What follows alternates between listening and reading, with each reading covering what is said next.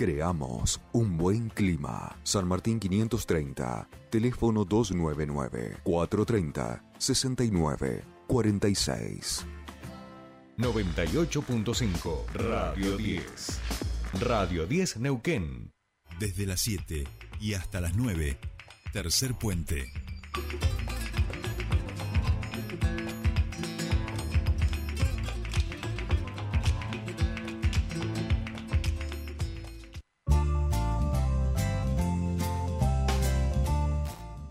Bien, y ahora nos vamos a eh, un tema que aquí también hemos trabajado en varias oportunidades, hemos ido viéndolo, tratando también de, de, comprender estos nuevos conceptos eh, que empiezan a aparecer en este eh, afán de llevar al mundo, a nuestra provincia, a nuestro país, a la transición energética y empezar a utilizar energías un poco eh, menos nocivas, más sustentables.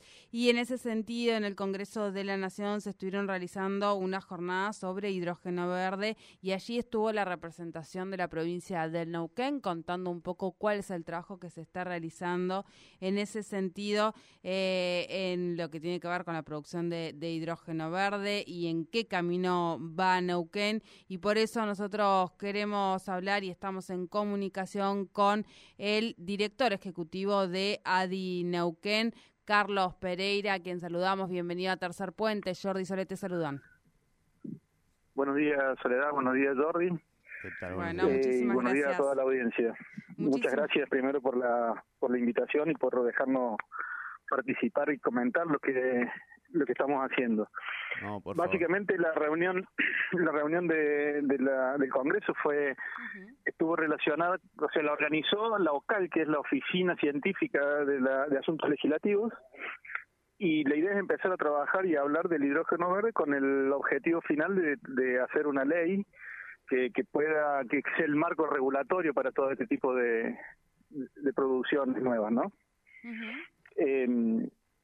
Un poco bien lo explicaste vos, Soledad. Nosotros estuvimos eh, comentando qué es lo que está haciendo la provincia en, en tema de transición energética, eh, con todos los proyectos que venimos llevando adelante de energía renovable, ya sea el parque eólico Viento Neuquino, el parque solar fotovoltaico del Alamito, la central hidroeléctrica de Nahueve y los otros proyectos que tenemos para avanzar, que son Piculafú, un parque eólico de 100 megas, después tenemos otros otros parques eólicos y, y bueno algunas algunas otras eh, proyectos de, distintas energías alternativas como pueden ser la de la de los vapores endógenos que, que están en, ahí en eh, perdón en, en Copahue y en y, y allá en Barbarco no la posibilidad que tiene Neuquén en el desarrollo de tres tipos de energía, como la hidroeléctrica, la geotérmica, eh, tres no, cuatro, perdón, eólica,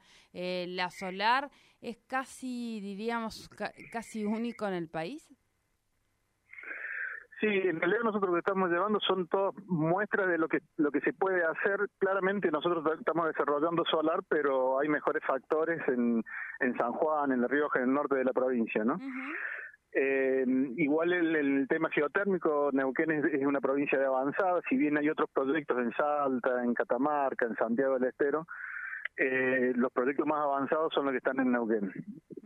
eh, en ese sentido también, o sea, nosotros no, con el objetivo de, de, no, de que nosotros trabajamos con vaca muerta, eh, nosotros queremos siempre impulsar de que el, el hidrógeno, que lo que se estaba hablando, el hidrógeno no solamente hidrógeno verde, claramente el hidrógeno verde es el futuro, ¿no? Pero también hay una transición, nosotros somos una provincia eh, principalmente gasífera y el gas va a ser el, el, combustible de transición, o sea, es lo que nos va a llevar la transición energética entre lo que es el, el, el carbono y el y la y, y, las energías libres de carbono, ¿no?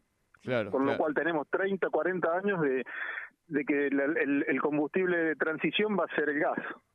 Por eso también apuntamos a, otro tipo de hidrógeno y eso fue lo que planteábamos ayer nosotros y otras provincias, que, que en realidad el, el, hidrógeno, si bien hay que hacer una ley para el hidrógeno verde, pero se habló más de hidrógeno limpio, porque fue, se trató del hidrógeno verde y el hidrógeno azul.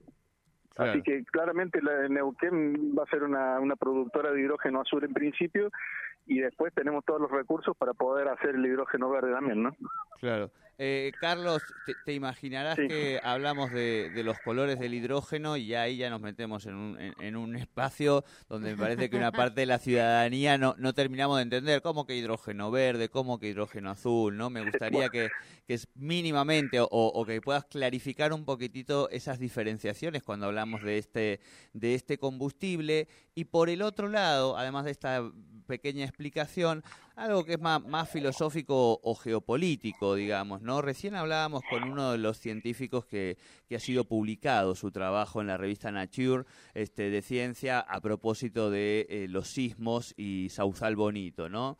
Eh, y también pensaba... Em, eh, en lo que está pasando en Europa en relación a la guerra de Ucrania, los precios de los combustibles, pero también de volver a usar eh, el carbón en algunos casos, la leña en Alemania, en, en, muchos también. Hay una suerte de retroceso en el proceso abierto que se había dado en términos de cuál es el combustible que vamos usando para el desarrollo este, de nuestra actividad. Y me da la sensación, y eso lo sabrás obviamente vos mejor, y eso es la, la pregunta en fin, si parte de esta dinámica, este proceso y estos plazos que se habían planteado en relación a la transición energética, no han sido puestos un poco en veremos eh, en función de la guerra de, Ucrania y cómo eso eh, puede también impactar en el desarrollo de este tipo de, energías en, nuestro territorio, ¿no? Sí, bueno, bien lo comentás vos, el tema este de la, de la guerra claramente ha complicado todo, pero hay dos opciones, o sea, eh, probablemente se acelere mucho más la, transición energética en los países desarrollados. y, y, bueno, nosotros tenemos que tenemos la gran oportunidad de, ser los proveedores de gas, ¿no? en este sentido, lo, lo, que se busca es tratar de, de, de, generar la menor emisión de carbono posible. Eh, con, y o si no y complementarlo no bien, eh, Si, si, generamos carbono claramente hay que hacer alguna, algunos procesos de captura de carbono y también hay que hacer proyectos de energía renovable para poder eh, llegar a la, a la neutro la, la, carbono a la neutrocarbonalidad a la neutrocarbón o sea el carbono cero digamos. Sí sí. Con lo cual eh, por eso digo nosotros en Neuquén estamos estamos en una posición muy beneficiosa en, en cuanto a que bueno tenemos vaca muerta y tenemos que seguir trabajando con con, con, la, con el gas, ¿no? Claro. Así que en ese sentido, bueno, y, ahí te hago la comparación con, con el hidrógeno. El hidrógeno verde es el que se produce a partir de todas las energías renovables, con lo cual eh, vos tenés el, el, hidrógeno que se consigue a partir del, del, electrólisis, y esa electrólisis mediante energía generada por, por proyectos renovables, ya sea eólico, hidráulico, etcétera y tenés el que se produce a partir del gas eh, del, gas con menos emisión de carbono, o sea, que, que, se, que se produce con gas, pero que se hace la captura de carbono. Ese es el hidrógeno azul. Bien. Y ese es el que se va a trabajar. Después tenés, que es lo que se habló también en la jornada, ¿no? Tenés la forma de transporte, cómo se puede transportar, porque el hidrógeno hoy no se puede transportar eh, por barco porque es muy inestable, eh, con lo cual se hace la producción de de amoníaco y se transporta el amoníaco. Eh, claramente, o sea, en Argentina estaba pensando en, se, se, piensa a largo plazo siempre que es la de exportación de hidrógeno, pero me parece que hay un trabajo que también es lo que se planteó en la reunión, eh, de empezar a trabajar más a corto plazo, o sea, cuál es el, vamos a producir hidrógeno, está bien, a gran escala, pero en, un par de años, pero ahora en un corto plazo deberíamos empezar a producir hidrógeno para el consumo local.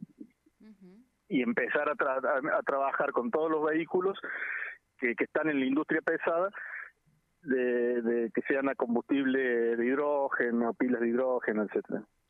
Bien, bien, ahí por vamos. Ahí, por ahí, sí, por ahí es, muy, es muy complejo el tema, no, no, pero, no, no, de a poco nos vamos a ir Exacto. ¿no? no, tal cual, tal cual. Por eso yo decía, una, una pequeña primera eh, diferenciación para que ya a partir de ahí también cada uno que le interese el tema, obviamente, vaya pensando, investigando un, un poquitito eh, más. Bueno, Carlos, te agradecemos muchísimo este contacto con Tercer Puente y vamos a seguir hablando, por supuesto, de, de estos temas. Bueno, muchísimas gracias a ustedes por comunicarse y bueno, es un tema largo y amplio, así que para cuando quieran podemos seguir charlando. bueno, muchísimas gracias, muchísimas gracias Carlos. Hablábamos con Carlos Pereira, él es director ejecutivo en Adineuquén, porque estuvieron participando de las jornadas eh, de hidrógeno verde que estuvieron desarrollándose en el Congreso de la Nación. Así estuvo la representación de eh, la provincia de Neuquén a través de el ADI, donde explicaron un poco cuáles son los caminos que se están recorriendo en la provincia de Neuquén en relación a la producción de hidrógeno verde.